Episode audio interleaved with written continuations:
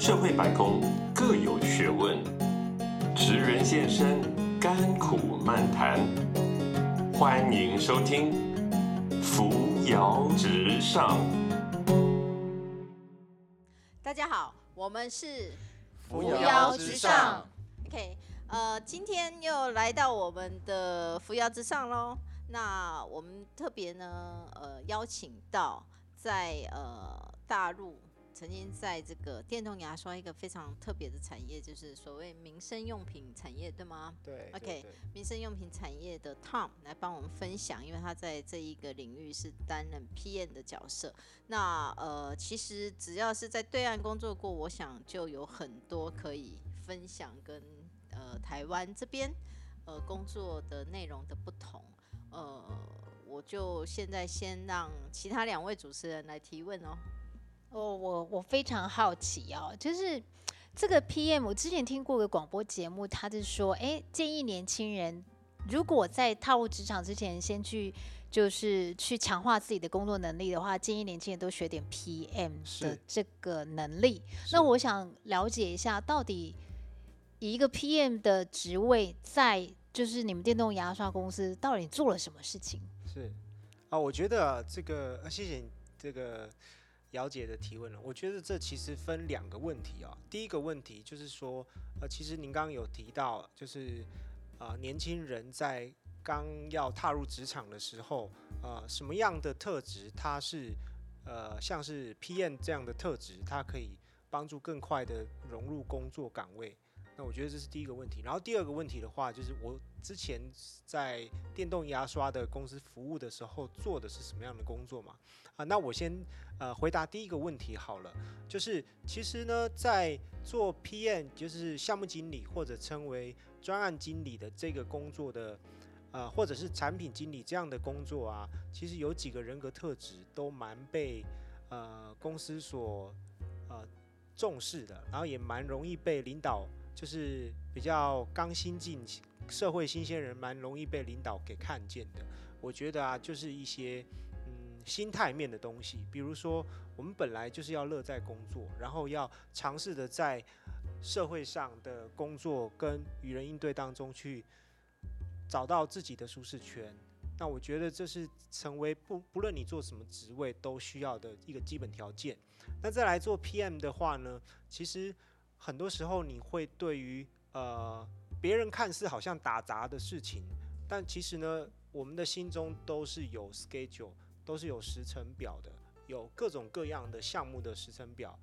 那也一样也会安排啊、这个就是重要紧急的四象限嘛。好，这个四象限法则就是非常重要、非常不重要、非常紧急，然后非常不紧急这个象限。那么哪一个象限才是我们最着重的东西呢？其实都是重要不紧急，也就是说，我们会把所有的工作摆在重要不紧急的过程去完成它，去计划好它，去完善它。那么在后面的安排工作就减少突发状况的产生。对，因为很多人会认为说，呃，在 PM 做工作的时候啊，我都是要最先优先处理重要且紧急的工作，但其实这是一个错误的观念。那一般来说呢，我们都会尽可能的把所有的事情推向重要不紧急的这个角度。一旦它不紧急了，那我们才可以在后面的工作当中游刃有余。那很多时候，把重要的事情推向紧紧急的时候，都已经是救火了。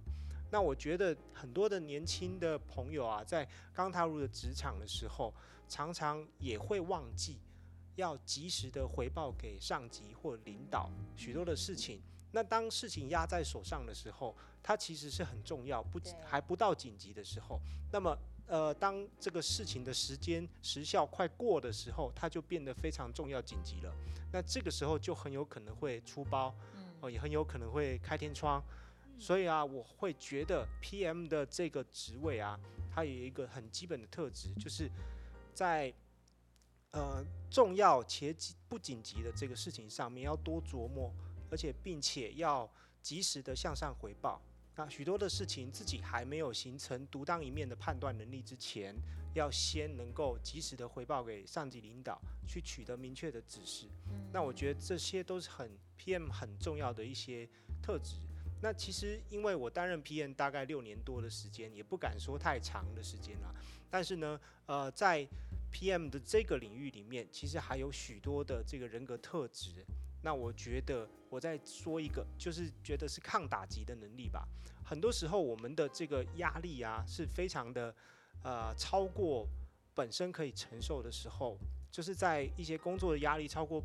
本身可以承受的时候，我们就需要外界的协助。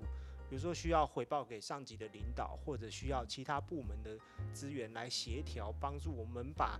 项目的周期可以按照该交付的时间点给它交付下去。对，那因为过去我一直是做硬件的硬体的项目经理，所以啊，很多制造商还有工厂加工厂，它所压出来的这个交期时间，我们都必须要按照时间来满足的。是，对，所以这个时候调动资源也是 PM 他需要去学习如何与不论是上级领导或者是同才之间、跨部门，还有与外部客户之间的这个沟通协调都非常非常的重要。所以我觉得 PM 的这个特质啊，就包括了我一个小节，呃，就是你要能够愉快且上心的去做这个工作。然后再来就是要及时可以汇报给你的上级领导，让上级领导很清楚知道你现在的工作进度与方向。再来就是你要把事情尽可能的推向重要且不紧急的这个区块，让你可以比较游刃有余的来按节奏处理事情。那再来最后一个很重要的就是你能够呃，就是我刚才说的这个。非常有节奏、按部就班的去把这个事情执行下去，并且形成很好的沟通，跟不同的这个部门形成很好的共识、共识，那你才可以把事情完整的去执行下去。这些都是 PM 我觉得蛮重要的特质啊。对，那刚才我们有谈到说第二个问题，就是我在呃做电动牙刷的时候。呃，是做什么样的工作嘛？其实电动牙刷这个消费型的电子产品，它其实跟手机、智慧型手机是有一点相似的。嗯，就是呢，我们都是在手机一开始在画设计图之后，就开始去工厂去寻找不同的颜色，然后去呃打样，去把。这个想要做出来电动牙刷的颜色来去做打样的动作，接下来呢就来去测试电动牙刷的一些它的机构件，还有马达，还有一些电性能的测试，包括因为它是要入口的一个呃比较偏医疗级的产品嘛，所以我们也需要去申请一些国外的认证，像美国的 FDA，然后加州 Prop Sixty Five，加州六十五。对，然后还有 Rose Reach，还有欧洲的那个 IECSC，就是 ICGA 等等等等，对，这些认证都是我们 PM 的工作，对，申请的工作。对，那一直到产品去到工厂去试产之后呢，防水测试过了以后，做了各项验证，再把产品出货出去。对，那听起来 PM 这样的角色其实也是包山包海的。对，那我觉得啊，就是在电动牙刷做电动牙刷这个产品的时候，其实也是挺有成就感的。嗯，啊，我自己延伸一下来说明了，因为现在其实，在呃大陆的市场当中啊，电动牙刷还属于一个非常蓝海的一个消费品市场。哦，但对，我想大家都有经验，就是我们会定期的去买喜欢的牙膏。那就是可能我用了三年五年，都还是用同一个牌子的牙膏，对，所以对于呃牙膏背后的工厂，它可能就是一个百年企业了。对，嗯，对。那电动牙刷呢，它就是属于一个非常呃非常带有这个民生必需品消费的一个特质，但是又有一个呃赋能的作用。什么样的作用呢？它可以拿来作为礼物送人。哦就好像可能你不会送别人牙膏牙膏做礼物吗？对，因为对太便宜，对太太太 normal 太普通了。对你不会说哦，我送你这个就是有一个某品牌，我不说 M 开头的意大利的进口牙膏，可是你还是会觉得哦，好像 好像也没什么特好。像理太轻了一点。而且有时候是那种个人习惯，你知道吗？对对我觉得习惯用的时候，你好像送人家礼物，你不不知道它适不适合用。啊、是的，是的，是，对。那所以呢，电动牙刷它其实有一个附加的一个价值，就是它也可以成为一个礼物。像我们很多的客人来跟我们买电动牙刷，其实是送给男朋友、女朋友，或者是送给哦家里面的小朋友来使用的，因为有许多儿童版的电动牙刷。对，那对于小孩子来讲是挺好玩的，嗯而且刷完牙了以后呢，它还会去记录你的刷牙时间，嗯在你的上排牙齿跟下排牙齿左边跟右边的停手的手动的停留的秒数是可以被记录下来的。就是呃，现在都 AI 智能就对了。对对对，那我们要我们要不是我们要重申一下，我没有替电动牙刷去自入哦。对对对，我们没有说品牌啦。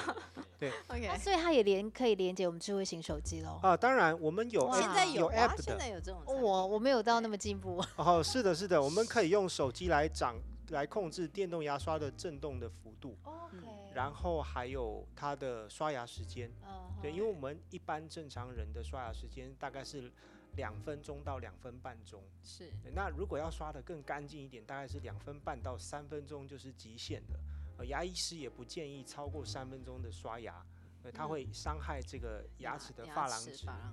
珐琅嗯质这样子。OK，对，那嗯，我觉得啊，这个行业很有趣的，就是它的行业轨迹有点像是智慧型手机。哦，嗯可能我们在呃以前这个 iPhone 苹果的手机刚出的时候，安卓的手机开始出现在呃就是大陆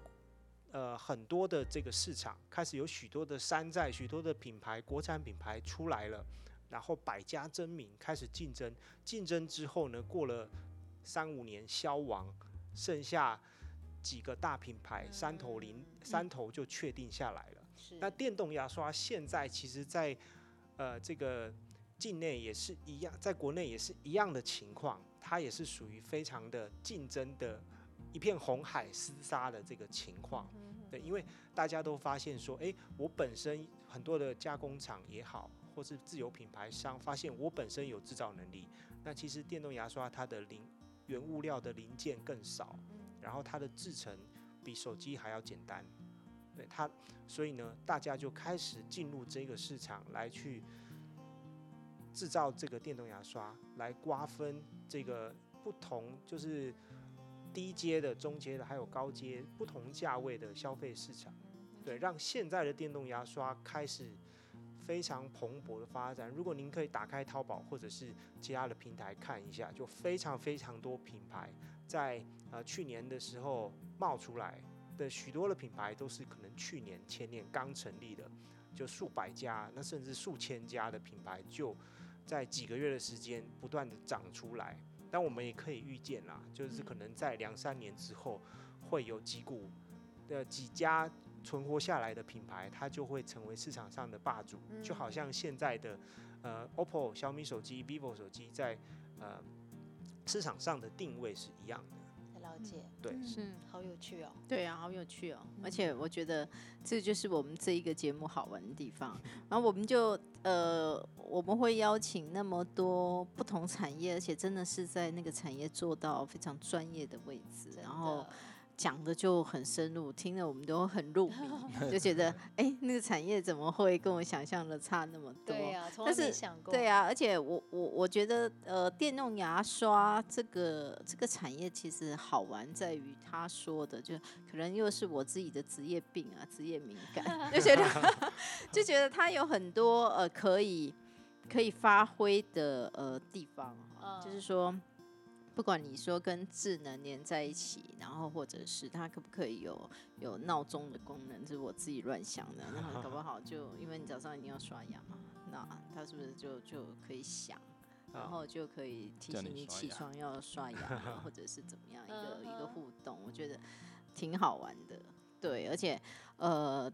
大陆市场那么大，然后这个百家争鸣的情况一定更激烈。对，所以呃，到底要怎么去开发一个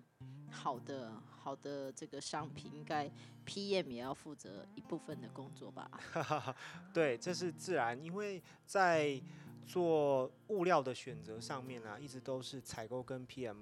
呃的很重要的一个工作。那因为我以前的工作，他也需要去管控原物料的成本，嗯，所以就会去找工厂去筛选供应商，从供应商当中去找到合适的物料，不见得价格是最便宜的，但它可能是相对便宜的，嗯呃合适的物料来做电动牙刷的生产。对，那因为我们还是比较注重这个品质，因为它是对人体是有这个健康的这个要就是直求的，接侵接触到人体，对，接触到口腔，所以对身体健康是有直接要求的标准的一个产品。刚刚听到好多认证哦，然后对我们来说，那个认每一个认证就是钱钱钱，对，是。那个刚刚那个认证其实很多是国外的欸，所以这个东西在比如说在国内也需呃要你的意思在大陆？是需要那个吗？呃在也需要这些外在国美大陆欧美需要证，因为我们也做外销，对，因为我们是已经把它出货到超过四十个国家了，所以也需要取得海外的许多的嗯认证。那当然，在大陆境内的话，只需要 ROS 跟 REACH，就是在呃政府规定的范围里面就可以了。对，那当然我们也会有呃在政府管控底下比较严格的属于防火材料的部分。对，对于就是呃它的防火系数比较有要求。对，那其实对于其他的一些要求的规范，就是看不同国家而定了。嗯对，OK，那我们前男友这个对刷牙有没有特别研究呢？有啊，我每天都刷牙。谁不是呢？不过我蛮想问唱歌的，因为刚刚我听完之后，你这么在那边高了一个位置看到的一些角度啊，我想站在消费者的角度来问你一下，好好，请说。电动牙刷跟一般牙刷的差别在哪里啊？因为讲实在，我活到这么大，我还没买过哎。哦，对我就是你的市场喽。是，对，因为其实这个市场还是一片的蓝海啦。哦嗯哼哼所谓的蓝海，就是还它的市占率还不高，好、像许多人可能一个人有两只到三只的手机，甚至有人有四只手机。对，但电动牙刷可能像你还没使用过嘛？对，那我我是行业内人士就不算了，但许多的人可能就只用过一支电动牙刷。对，那它到底跟传统的牙刷有什么区别呢？其实啊，我们在刷牙的时候啊，